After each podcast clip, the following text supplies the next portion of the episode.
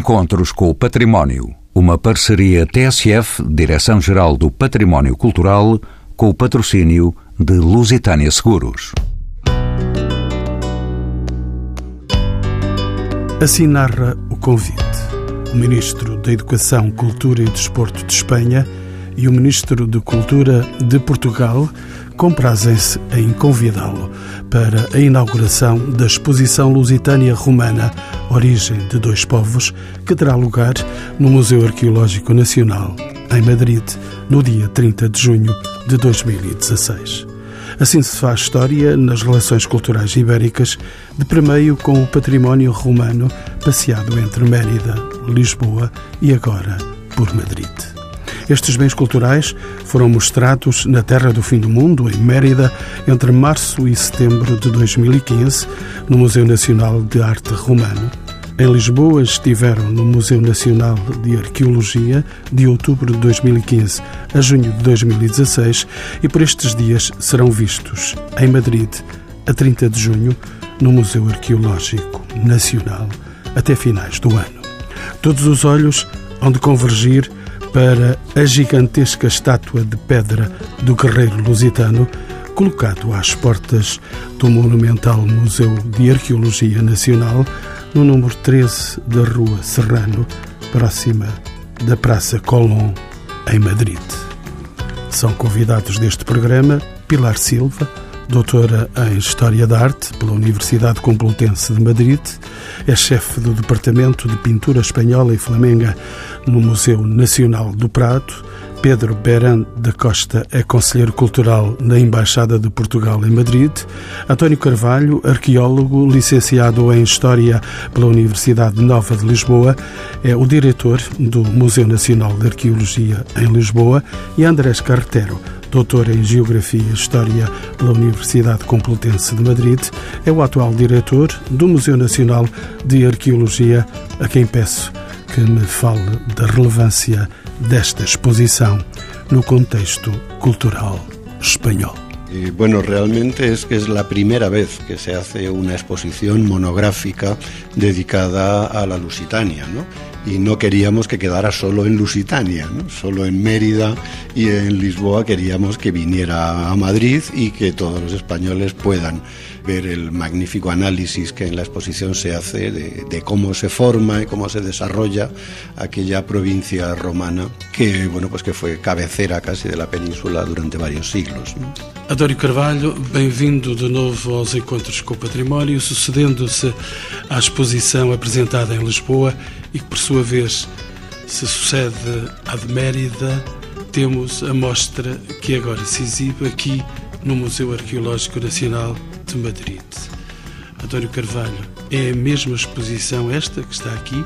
Que critérios presidiram à seleção das peças que podemos agora apreciar aqui em Madrid? É a mesma exposição que apresentámos em Mérida, no Museu Nacional de Arte Romano, no Museu Nacional de Arqueologia em Lisboa e agora no Museu Arqueológico Nacional em Madrid. É a mesma exposição porque parte do mesmo guião e tem o mesmo comissariado. O que acontece é que cada vez que esta exposição é apresentada, e vamos para a sua terceira apresentação, há alterações que se fazem. Por exemplo, a incorporação de novos bens culturais, neste caso da coleção importantíssima do Museu Arqueológico Nacional, mas também coleções do Museu Nacional de Arte Romana de Mérida que foi possível incorporar. Mais cerca de 20 bens culturais excepcionais que se incorporaram na exposição, com o destaque de haver também um conjunto de bens culturais, o chamado Tesouro de Chão de Lamas, Miranda do Corvo, Distrito de Coimbra, que se incorpora na exposição. É uma coleção que está aqui no Museu Arqueológico Nacional. O conceito é o mesmo, a Lusitânia romana, o comissariado é o mesmo, a cenografia muda e, portanto, é mais uma oportunidade para se ver o mesmo tema tratado de uma outra maneira num grande Museu Nacional.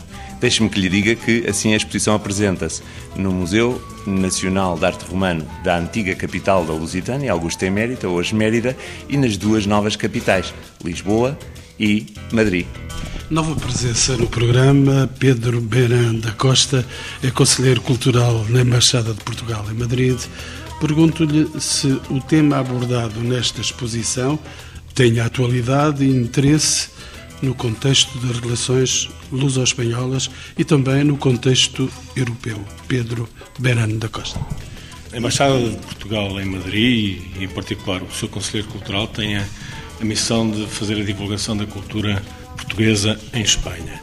A cultura numa acessão lata da, da, palavra e a arqueologia, por razões óbvias, integra essa acessão lata da palavra cultura.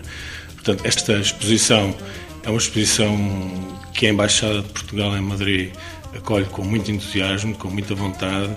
Madrid é uma cidade com uma enorme oferta cultural e que eh, exposições e eventos culturais de qualidade são sempre muito bem-vindos e se tiverem esta dimensão de Portugalidade, de, enfim, se tiverem esta característica de terem uma, uma, instituição tão prestigiada como é o Museu de Arqueologia de, Portugal nessa exposição, é, é, de facto, são muito boas notícias para a Embaixada, que de resto dispõe de muito poucos meios para organizar eventos, quando há eventos que já estão organizados, já estão todos financiados e a Embaixada dá-lhe eh, o apoio na divulgação e na presença um apoio institucional, digamos assim, são razões acrescidas para a Embaixada ficar muito satisfeita de ter este evento cá.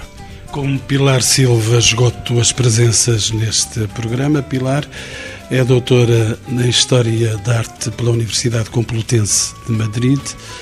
Sabemos que, ao mesmo tempo, temos em Madrid, no Museu do Prado, a grande exposição dedicada ao pintor flamengo Bosch El Bosco, que integra uma importante pintura proveniente do Museu Nacional de Arte Antiga em Lisboa. As famosas tentações de Santo Antão que estão aí, que importância é que tem esta exposición aquí en Madrid? Esta exposición en Madrid eh, tiene muchísima importancia. Es la primera vez que se ha hecho una monográfica del Bosco en España y solo podía ser en el Museo Nacional del Prado que custodia seis eh, originales y entre ellos los más importantes de, del Bosco, como el Jardín de las Delicias, la Adoración de los Magos, el Carro de Heno, la Mesa de los Pecados Capitales.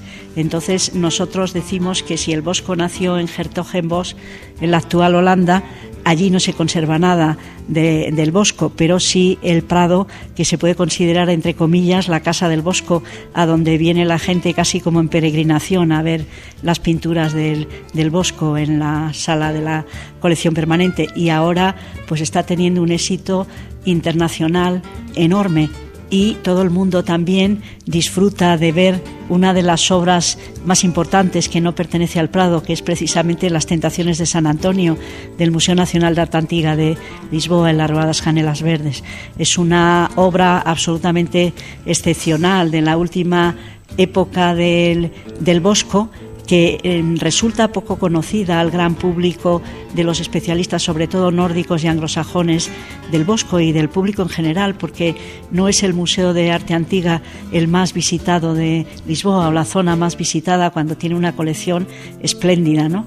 Entonces, eh, esta obra, que es Tesoro Nacional Portugués, solo podía ser prestada por un convenio entre los ministerios eh, luso y, español ¿no? de cultura y se firmó ese convenio que ha fructificado y nosotros estamos contentísimos y pues el director también Antonio Felipe Pimentel que es una persona excepcional ¿no?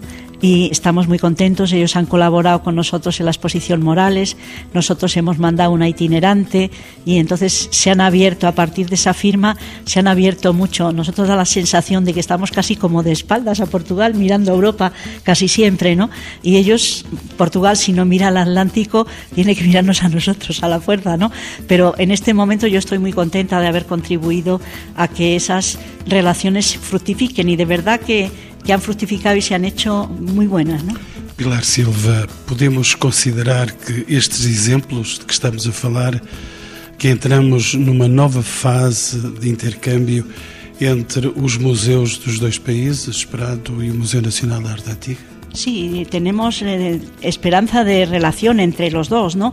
Lo que pasa es que estamos con proyectos, incluso con investigaciones de ellos con nosotros y la verdad es que se ha abierto una etapa nueva. A lo mejor no fructifica en una exposición en el Museo de Arte Antigua o en el museo, pero sí que hay mucha relación y no solamente a nivel de préstamos, sino también de colaboración e investigación.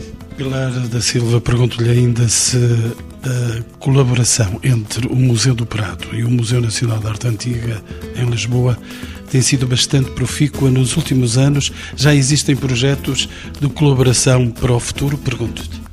Pues eh, la verdad es que no lo sé en este momento porque es el director el que lo lleva y mientras no lo hace público no digo que lo lleva en secreto, que no lo lleva, pero no todo el mundo lo sabe a lo mejor, pero sí que en este momento mientras nosotros tenemos las tentaciones de, de Lisboa en el Museo Nacional de, de Antigua mm, están gozando de un huésped bastante importante nuestro que es, es el que ha elegido el director para que haga compañía a su San Jerónimo de Durero el autorretrato de Durero está allí mientras nosotros tenemos las tentaciones San Antonio y me imagino que es una oportunidad para ver allí en el Museo de Arte Antigua a los dos Dureros maravillosos juntos. Andrés Carretero, bem-vindo também aos Encontros com o Património. O Museu Arqueológico Nacional em Madrid, de que é o diretor, foi visitado em 2015 por cerca de 800 mil pessoas. Que contributos se esperam com esta nova exposição, Lusitânia Romana, Origem de Dois Povos? Que públicos pretendem de facto conquistar com esta exposição que, como já dissemos, vem de Mérida, tendo passado por Lisboa? Bueno, efectivamente el Museo Arqueológico Nacional desde su reforma ha aumentado notablemente el número de visitantes que recibe. Las exposiciones temporales que hacemos eh, pues vienen, no reciben menos de 200, 250 mil visitantes. Lusitania no bajará de esa cifra con toda seguridad y buscamos públicos cada vez más variados. ¿no? La, el concepto de público general no existe, todos somos diferentes, entonces buscamos muchos segmentos diferentes de público. ¿no? Por la época en que se va a instalar, que es buena parte del verano, fuera del periodo escolar, no contaremos con visitantes escolares hasta casi el final, los meses de septiembre y octubre, con lo cual eh, la mayor parte de los visitantes serán grupos de adultos que vienen durante el verano y ya hay muchas visitas previstas de grupos, de asociaciones para ver Lusitania durante los meses de julio y agosto. Y nosotros mismos tenemos preparado un programa de visitas guiadas para apoyar la afluencia de más visitantes que quieren la exposición mascada, por así decirlo, ¿no? muy elaborada e muy bien explicada. ¿no? Senhor Diretor, tanto quanto sei, a exposição de Madrid apresenta algumas novidades em relação às suas predecessoras. Primeiro em Mérida, como já dissemos, depois Lisboa. Como é que se organiza a exposição aqui em Madrid? Que peças destacaria o diretor deste museu? Bueno, vengo de la sala de revisar con la empresa que va a poner las aplicaciones para móviles con mucha más información y la verdad es que es un despliegue continuo de piezas importantísimas, ¿no? Desde la misma entrada con el guerrero galaico o el berraco o el togado procedente de Mérida, que es, es de nuestra colección y es, es, nuevo dentro de este montaje, o el emperador divinizado, o no sé, el Mitra, por ejemplo, ¿no? que me tiene absolutamente fascinado, o mucha de la epigrafía, ¿no? Pero sobre todo, yo creo que en la exposición, más que las piezas en sí, que son muy importantes, es cómo se han arropado de información para que el público lo entienda, ¿no? Las transcripciones que se ha hecho de la epigrafía, olvidando un poco los criterios técnicos, sino el dar que el público comprenda el sentido de esos textos más que la literalidad. Andam os engenheiros informáticos a tentar colocar uma linguagem nova e diferente na própria exposição. Claro, de eso se trata. Es que se va a poder hacer la exposición hasta en latín. Si uno quiere recorrer y escuchar en latín todos los textos en las lápidas, lo podrá hacer, ¿no? Suena a broma, pero en verano hay unos cursos en latín en Madrid, hay unos cursos de latín que vienen a hacer la visita de nuestro museo en latín. Bueno, pues este año, además de las salas de Roma, tendrán la sala de Lusitania que podrán recorrer con una audioguía donde tienen, bueno, pues muchas locuciones en latín. Algum humor nesta nossa conversa, António Carvalho é o diretor do Museu Nacional de Arqueologia. Sabendo que a função dos museus é fundamentalmente educativa, o que é que esta exposição lusitânia romana pode contar de importante para a sociedade atual? Esta exposição, como já foi destacado pelo meu colega Andrés Carreteiro, é uma exposição que é feita pela primeira vez. A primeira vez que se tratou a Lusitânia nas suas fronteiras originais. Ou seja, apagando a fronteira política, administrativa e jurídica entre Portugal e Espanha e recompondo o tema da Lusitânia nas suas fronteiras que o imperador Augusto definiu ali entre 16 e 13 antes de Cristo, criando essa província romana da Lusitânia, essa mais ocidental de todas as províncias do Império Romano. E, portanto, esta só o conceito já é extremamente relevante. Depois foi acompanhada de uma extensa investigação e a exposição é um ponto de chegada também de muitas gerações de investigadores que trabalharam para este fim. Recordo que no catálogo temos investigadores de cinco países. Investigadores que, por exemplo, de França ou da Alemanha ou do próprio Canadá, olharam sempre para a Lusitânia como um todo, sem essa fronteira. Sempre trataram a Lusitânia como um todo. Esse catálogo e essa exposição que são um ponto de chegada, mas também um ponto de partida para o futuro, refletem exatamente esse outro olhar. Claro que esse outro olhar e esta circulação de bens culturais de 19 instituições de ambos os países, estou a falar de instituições de nível nacional, de nível regional, de nível local, ou seja, municipais, com muitos tesouros nacionais, temos muitas peças classificadas como tesouros nacionais. Só de Portugal são 16 tesouros nacionais.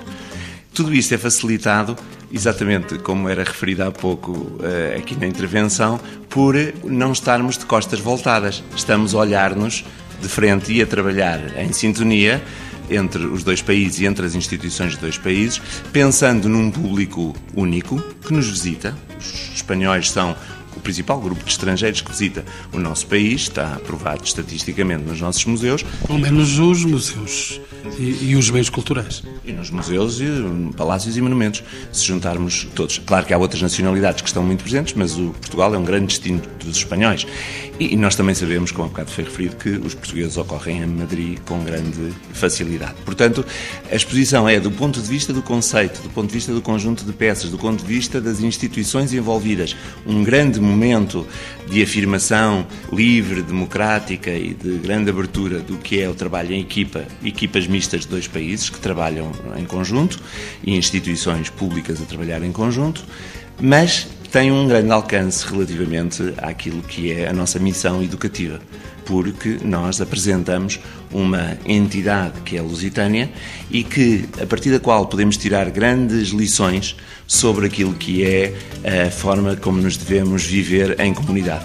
Eu uh, recordo que uh, nós, a nível daquilo que é a comunicação da exposição, temos referido muitas vezes que a Lusitânia foi um espaço integrado numa época já avançada da constituição do mundo romano, não é? Uma província que entra numa fase muito avançada mas é uma província que se romanizou de uma forma fantástica. Reparemos, por exemplo, o relógio de sol de Igitânia, em que um cidadão de Augusta Emérita oferece um relógio de sol à comunidade que habitava na antiga Idanha Velha, Igitânia, para que se coloquem na hora de Roma, não é? Para que se coloquem na hora do Império. Estes conceitos de integração de tolerância, de grande espaço de circulação de ideias, de bens, com uma língua única, pelo menos oficialmente, com a livre circulação de pessoas e bens, com uma moeda única, com uma grande tolerância religiosa de integração dos cultos pré-existentes também no quadro da romanidade, é extremamente significativo e, portanto, faz-nos pensar. Fusos horários tranquilos, aqui pelo menos neste território, Pedro Berano da Costa já vos disse que é conselheiro cultural na Embaixada em Madrid e, tanto quanto sei, a Mostra Espanha 2015 constitui uma ofensiva cultural muito bem sucedida, permitindo aos portugueses um contacto mais direto com a importante cultura espanhola contemporânea.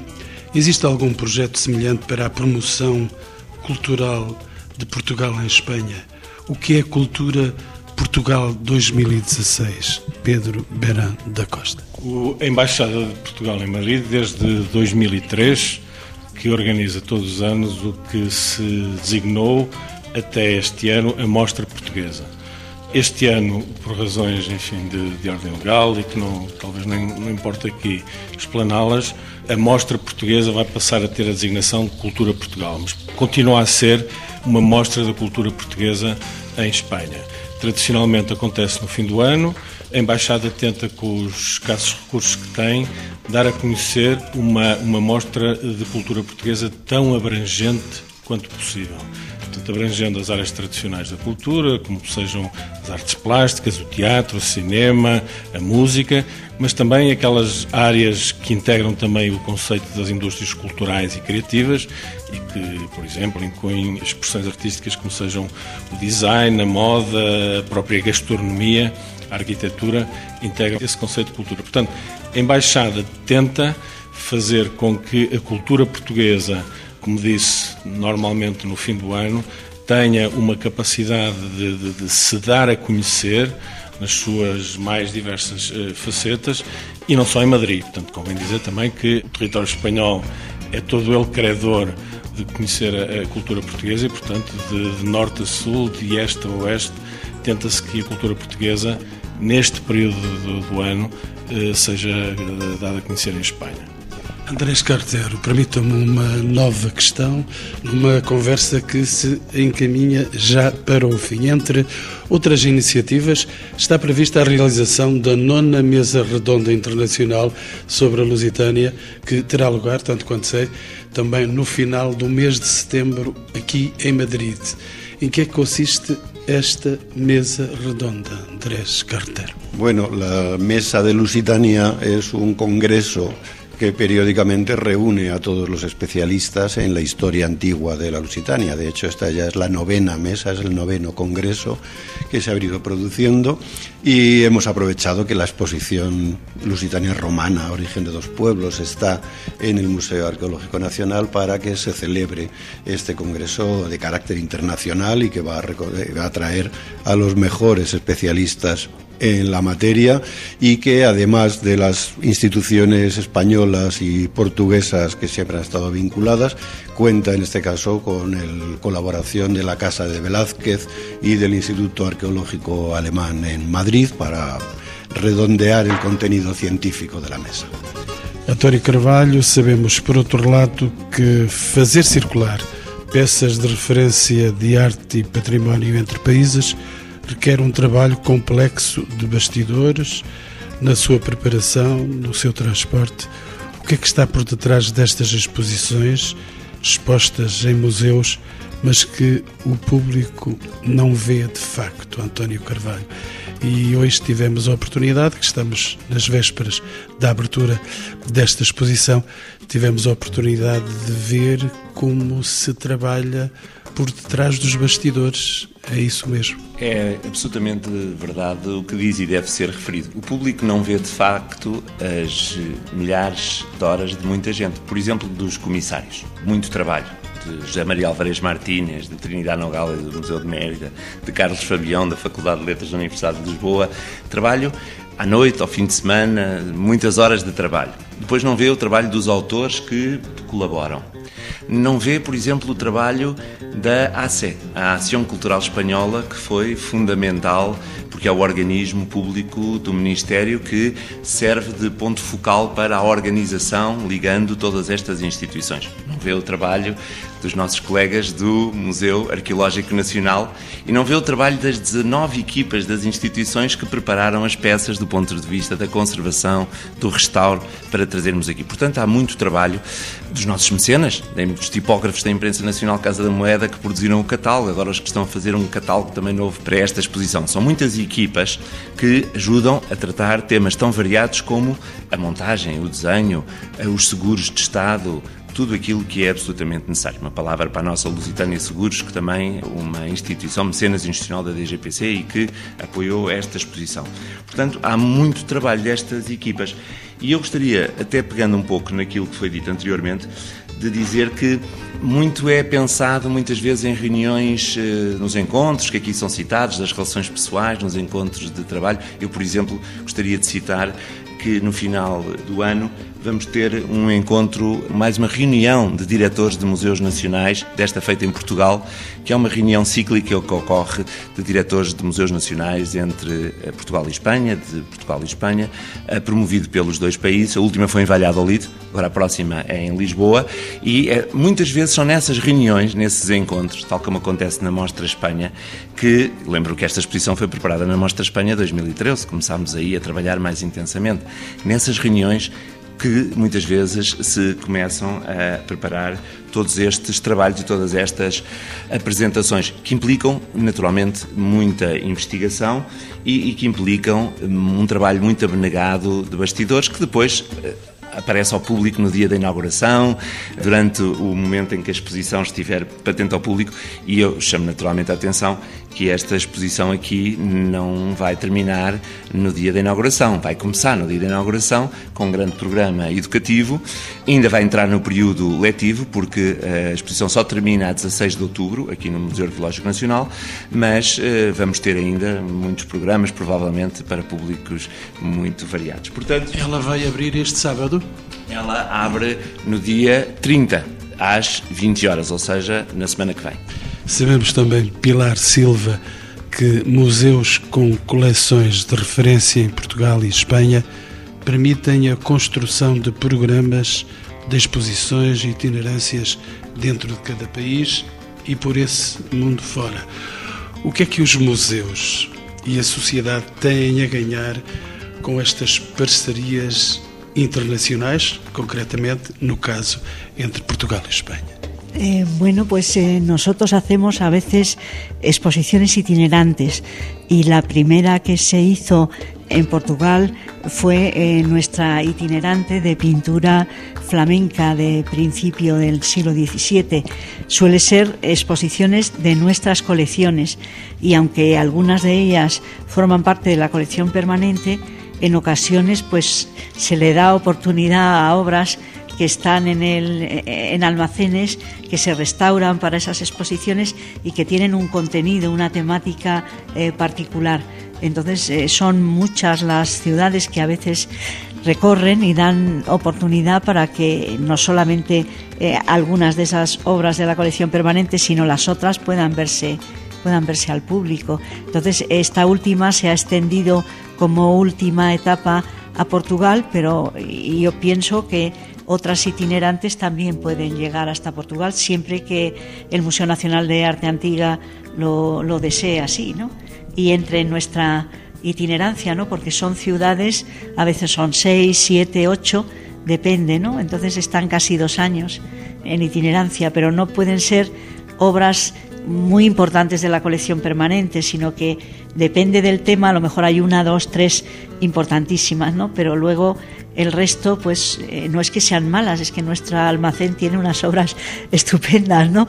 Que harían eh, eh, los deseos y, y, las delicias de, de, muchos museos, a lo mejor provinciales, ¿no? Pero realmente esas itinerantes tienen muchísimo interés y son temas que, que no se han representado o que no se han visto nunca, como a lo mejor pues son esos temas de guerra o algunas veces fueron pinturas del 19, otros retratos, o sea, son temas muy distintos que tienen una acogida muy grande en las ciudades en las que van, pues normalmente eh, Barcelona, incluso Las Palmas, a Canarias, muchos sitios de España, Zaragoza, muchos sitios son los que reciben, son los que piden y tienen un, un patrocinador que puede costear el montaje en, en sus sedes, ¿no? António Carvalho ia dizer também? Ia dizer que esta frase da, da Pilar tem que ser absolutamente reforçada, porque no domínio da internacionalização do património, esta circulação de exposições, e principalmente quando elas são feitas por comissariados conjuntos, como é o nosso caso, permitem naturalmente mostrar aos dois países peças com uma unidade, com uma coerência, que é uma exposição que é estabelecida a partir de um guião.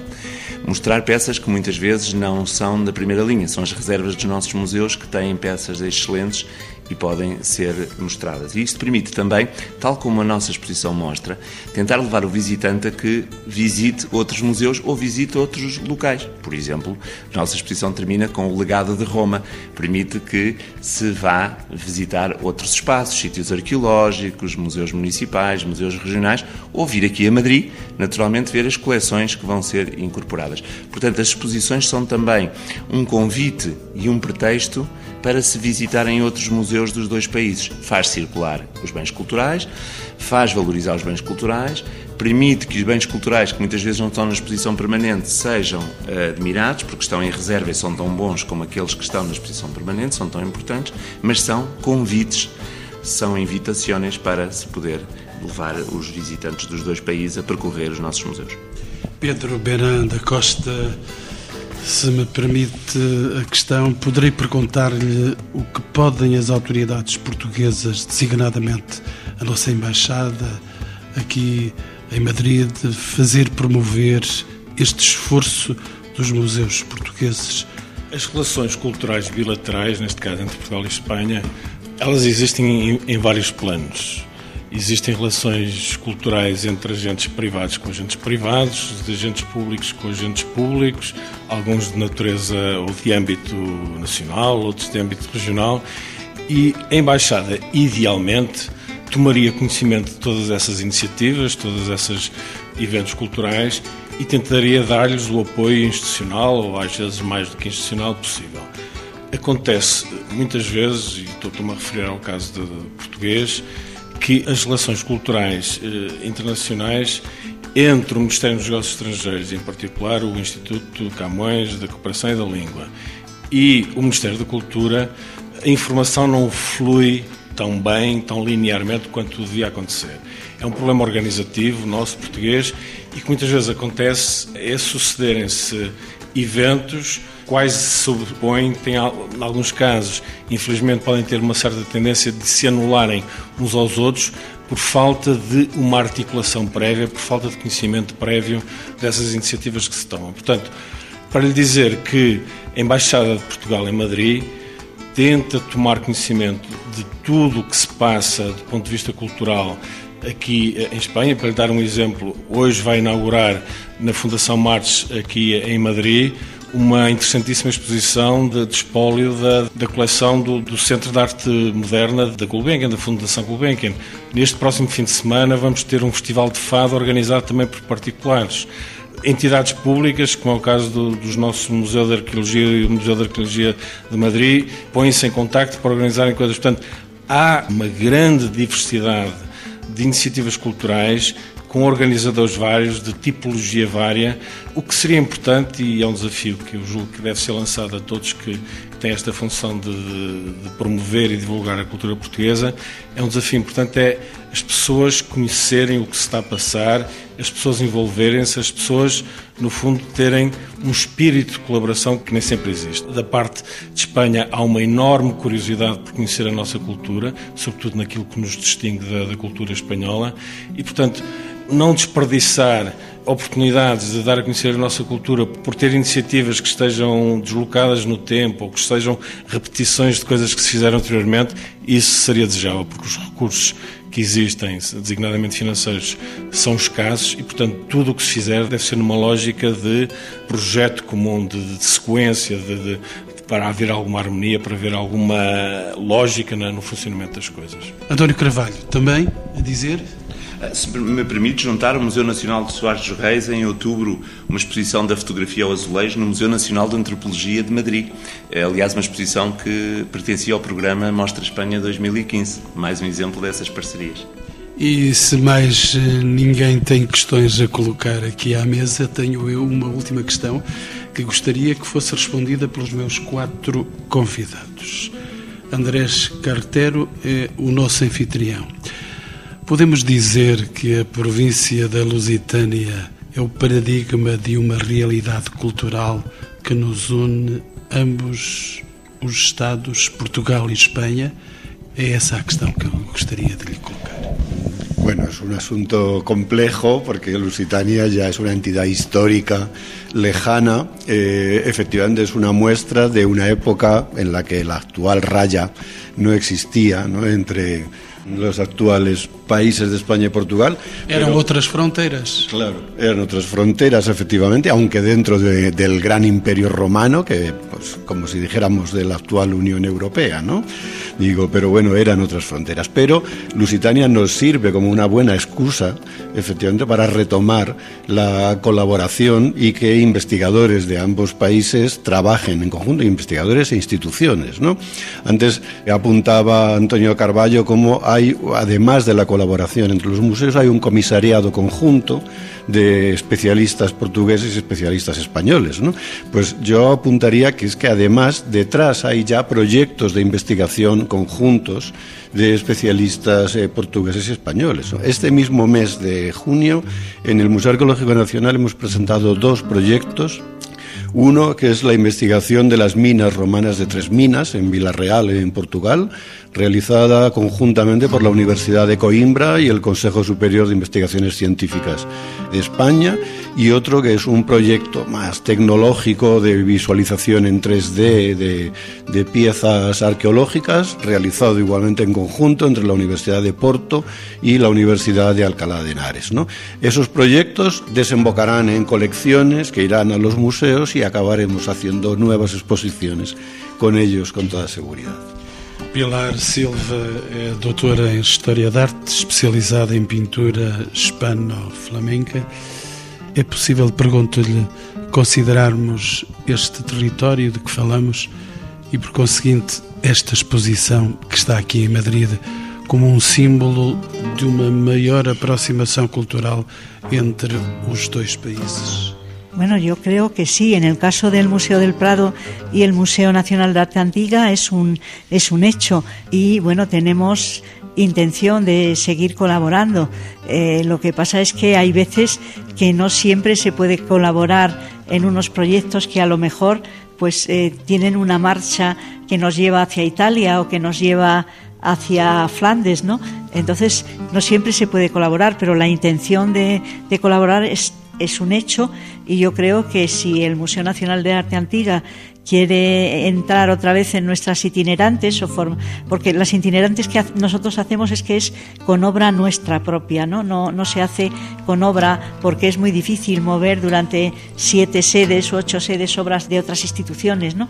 Pero si quiere entrar o si quiere intervenir en determinados proyectos, nosotros estamos en este momento abiertos y ellos también, ¿no? Entonces, yo, que yo sepa, pero no lo sé todo, que yo sepa, en este momento no tenemos ningún uno en marcha, pero en el año 19 el Prado se celebra su bicentenario y vamos a hacer muchas actividades. Yo creo que probablemente Portugal no estará al margen de ellas. Pedro Beran de Costa, para além de ser eh, advogado, com origem no Porto, especializado em artes cinematográficas e do audiovisual, antigo jornalista da Renascença e desde o ano passado, desde junho do ano passado, é conselheiro cultural da Embaixada de Portugal em Madrid. Podemos dizer que a província da Lusitânia é o paradigma de uma realidade cultural que une ambos os Estados, Portugal e Espanha? Podemos dizer que é um espaço territorial comum, podemos dizer que neste momento as fronteiras são outras e que temos de olhar mais longe do que esta, este território da, da Lusitânia. A Espanha, e melhor dito, a cultura portuguesa em Espanha é, é difundida, a Embaixada tenta de fazê-lo através dos seus, dos seus, próprios serviços, através do, dos consulados que existem em Barcelona, em Sevilha, em Vigo, mas há regiões da Espanha onde muito raramente há uma presença cultural portuguesa. Estou-me a referir, por exemplo, ao caso do País Basco, ao caso das Astúrias, mesmo Castelo e León, e, e há um desafio muito grande. A Espanha é um território grande, já não é a Lusitânia, é um, é um território muito maior e, e, o desafio de levar a realidade cultural portuguesa a todo o território espanhol, enfim, incluindo também as, as, as Baleares e as, e as Canárias, é um desafio muito grande, mas volto a dizer aquilo que há pouco referi. Há da parte de Espanha uma enorme curiosidade, aquele, aquele, aquela ideia que me parece que é um preconceito de, de, achar que os espanhóis não querem conhecer a nossa realidade, não estão interessados nisso. Não é verdade, do ponto de vista cultural. Querem muito conhecer a nossa realidade, querem muito conhecer, sobretudo naquilo que nos diferencia de eles. São eles os que mais nos visitam, já, já aqui o dissemos. Exatamente, e portanto, visitando-nos é de facto um bom indício de, de que eles nos querem conhecer. E portanto, Quer dizer também que quando nós trazemos cultura portuguesa à, Espanha, essas iniciativas, sendo de qualidade, como é óbvio, são muitíssimo bem recebidas. Mas é preciso um bocadinho ir para além daquilo que nós já sabemos que é muito bem aceito. O que é que eu quero dizer com isso?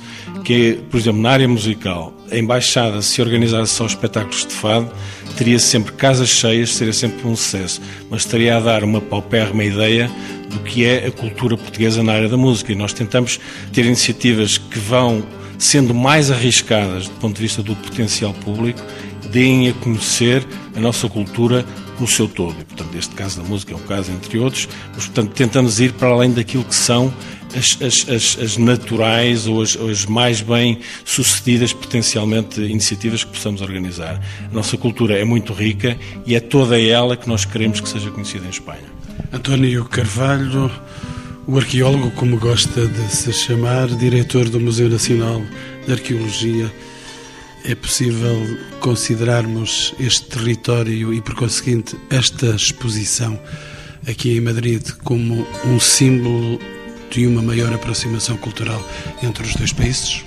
Por tudo o que tem sido dito, é também uma prova disso. Mas já há pouco foi referido que era uma desculpa. A palavra portuguesa é um pretexto. É um pretexto e uma grande oportunidade para juntarmos muitos investigadores, juntarmos muitos projetos de investigação e mostrarmos uma realidade que ocorre no terreno, que é uma realidade de investigação científica eh, realizada por universidades, autarquias, empresas, muita gente que está a fazer investigação e boa investigação dos dois lados, nos dois países, dos dois lados da fronteira.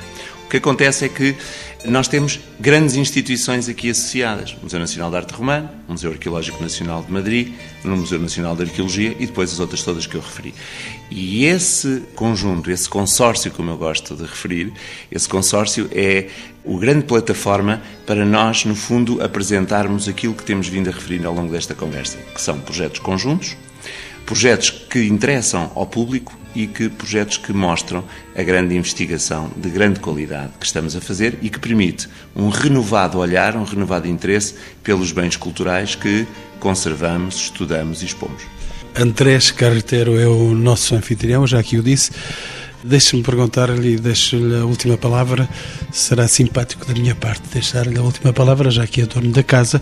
Deixe-me perguntar-lhe se depois desta exposição, destas caminhadas entre Mérida, Lisboa, Madrid, Madrid vai abrir portas com a participação de Lisboa. Não estamos a contar, com certeza, com nenhumas guerras peninsulares. Yo espero que mantengamos en un futuro una relación fluida, la, la, relación que ahora establecemos con esta exposición pueda mantenerse a largo plazo y en tono totalmente pacífico.